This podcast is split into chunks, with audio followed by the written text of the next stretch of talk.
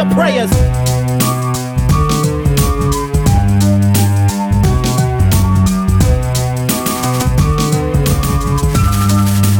Motherfucker, say your, your press. Relax